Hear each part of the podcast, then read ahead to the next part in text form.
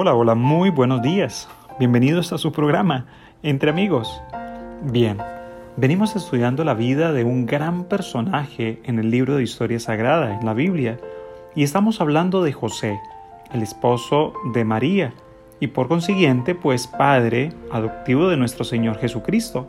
Decimos la palabra adoptivo porque sabemos que el Señor Jesucristo fue engendrado por obra del Espíritu Santo, pero, aunque Dios hubiera podido haber hecho esta obra solamente con María, Él prefirió que un hombre le acompañara, dándonos ese ejemplo de la familia, un hombre y una mujer en la educación de su hijo.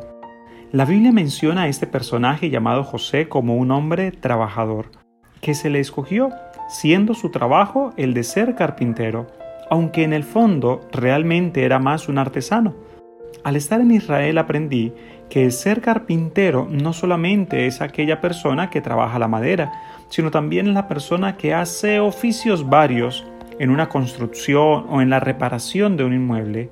Es algo así como lo que nosotros llamaríamos en nuestros días un todero, una persona que es capaz de hacer muchas funciones.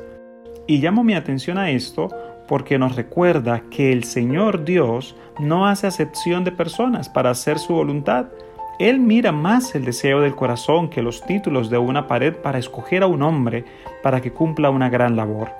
Aunque aclaro que hay que hacerlo uno sin dejar de hacer lo otro. ¿Cuánto faltan hoy en día hombres así? Hombres responsables, que se preocupen por trabajar, por llevar el pan a sus mesas, pero a la vez que estén pendientes de sus hijos como lo hizo José. Y de paso, no sobra recordar que José se preocupó profundamente también por instruir a su hijo Jesús en la labor que él desempeñaba. Y esto nos da una gran lección, queridos amigos. Como padres, no solamente debemos proveerles a nuestros hijos la capacidad de que pueda conocer o tener su título universitario, su título académico, sino también debemos preocuparnos para que aprendan un arte, para que aprendan el oficio de la vida, para que aprendan la manera correcta de llevar cada uno de los centavos a sus bolsillos. Una gran lección que nos enseñó José. A pesar de estar dirigiendo el destino del Hijo de Dios, de Jesucristo, se preocupó también por enseñarle el arte que él desarrollaba.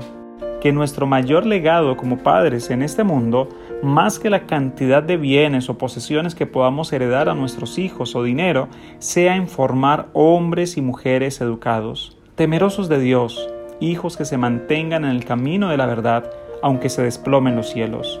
Que este sea nuestro deseo en esta hora y nuestra oración. Que Dios les bendiga. Gracias por acompañarnos. Se despide su amigo Darwin González.